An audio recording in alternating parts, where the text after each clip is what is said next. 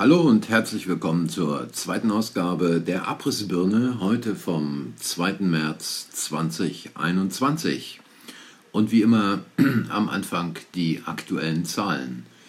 Im Laufe des letzten Jahres, also seit dem 1.3.2020, starben in Deutschland an Herz-Kreislauf-Erkrankungen 188.507 Frauen, das sind 515 mehr als gestern und es starben 157.712 Männer und das sind ebenfalls 430 mehr als gestern. Die Gesamtzahl erhöhte sich um 945 Todesfälle von 345.274 auf 346.219.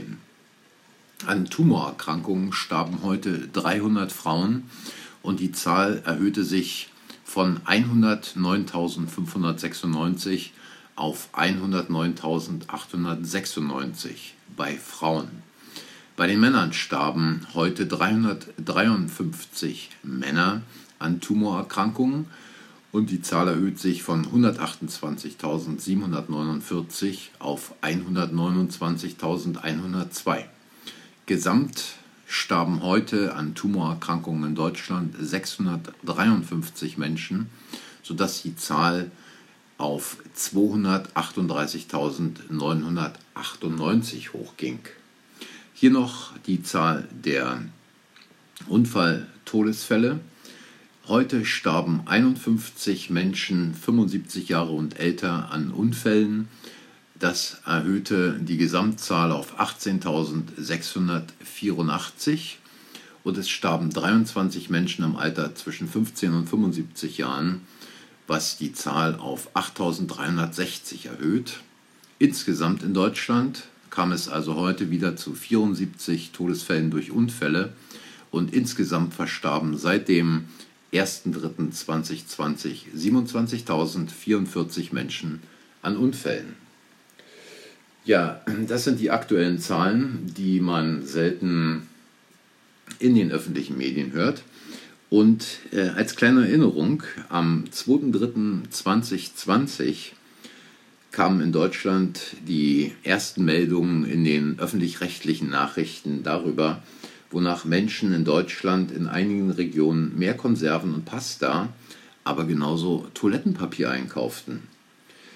Tja, äh, damals meinte der als Bundesgesundheitsminister schauspielernde Bankkaufmann, dass es keinen Anlass gebe, dass Lebensmittel knapp werden.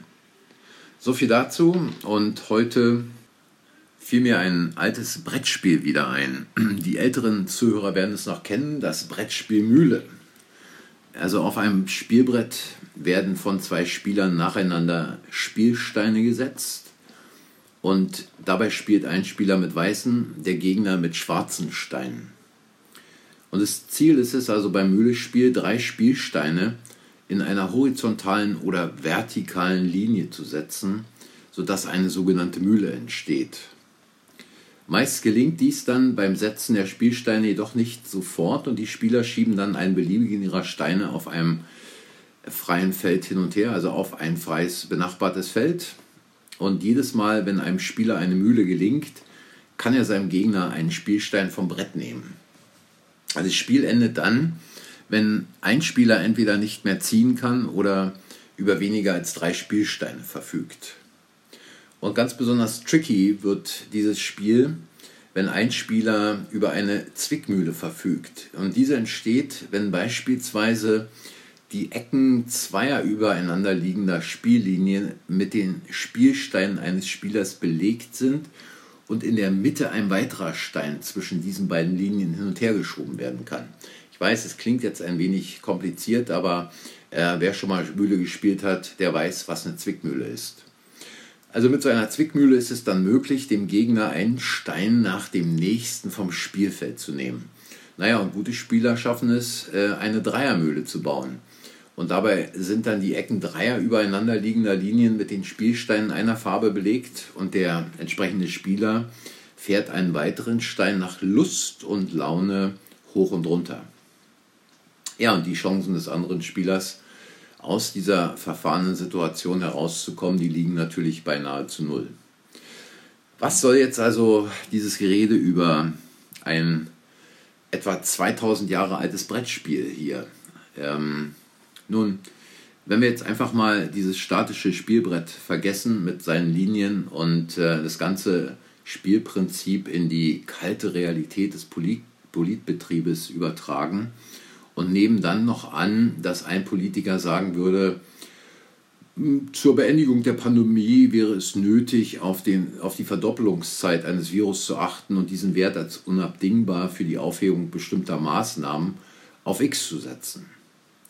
Jetzt hat der Politiker ein Instrument, bestimmte Maßnahmen so lange zu verlängern, bis der Wert X eingetreten ist. Okay, das wäre eine Mühle. Der Politiker nimmt also uns oder den Gegnern seiner Politik einen Spielstein vom Brett. Und dieser Spielstein heißt beispielsweise Restaurantbesuch oder einfach Kleidung kaufen gehen.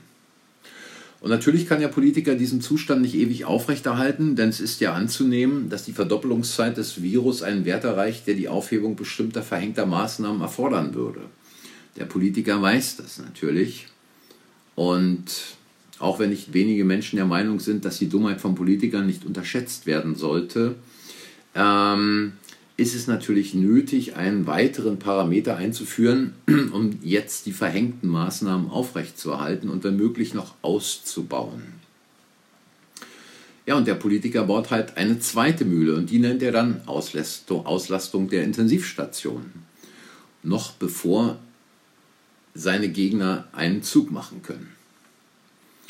Ähm, der Zug der Gegner des Politikers könnte beispielsweise darin bestehen, landesweit eine ausreichende Menge Menschen davon zu überzeugen, dass die erste Mühle des Politikers nicht mehr besteht und die verhängten Maßnahmen aufgehoben werden müssten. Aber noch bevor man dazu überhaupt in der Lage ist, hat der Politiker halt seine neue Mühle gebaut. Und noch besser jedoch, denkt sich jetzt der Politiker, wäre es, eine Dreiermühle zu bauen.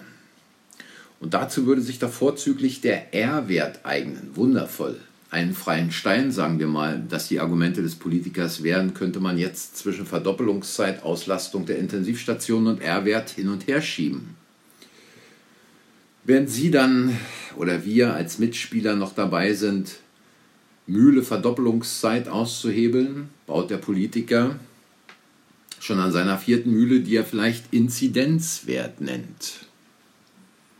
Klipp, klapp, klipp, klapp. Es klappert die Mühle am Rauschen im Bach. Gut, nichts ist für die Ewigkeit. Jeder gewöhnt sich früher oder später an die klappernden Geräusche der Mühle. Und eine Weile kann man noch die Lautstärke erhöhen, aber auch hier sind Grenzen gesetzt. In der Zwischenzeit haben wir die Mühle Auslastung der Intensivstation beinahe vom Spielbrett entfernt. Ausreichend viele Menschen sind der Meinung, dass diese Auslastung gar nicht in dem Maße wie beschrieben besteht. Darauf war der Politiker natürlich nicht vorbereitet und bringt jetzt eine bereits bestehende Mühle ins Spiel, um die fast vom Spielfeld gefegte Intensivstation wieder zu reparieren. Ja, aber wenn der R-Wert wieder nach oben geht, werden die Belastungen auf den Intensivstationen erneut steigen. Zusätzlich, um diese Ausgabe noch zu, Aussage noch zu verstärken, wird dann eine weitere Mühle genutzt, die Fallzahlen. Diese Mühle wurde langsam aufgebaut, ohne dass man ihnen verraten hat, dass diese Mühle von der Anzahl an Tests abhängig ist. Der Politiker klingt dann etwa so. Wenn der R-Wert steigt und dazu die Fallzahlen weiter in die Höhe gehen, dann ist definitiv mit einer vermutlichen Überlastung der Intensivstationen des Gesundheitssystems, und hier haben wir es äh, mit der neuen Mühle zu tun, insgesamt zu rechnen. Für den Fall, dass das Virus nicht mehr liefert, hat man also noch die Mühle Tests in der Hinterhand. Besonders gut zu verwenden im Sommer, denn je mehr Tests, desto mehr Fallzahlen.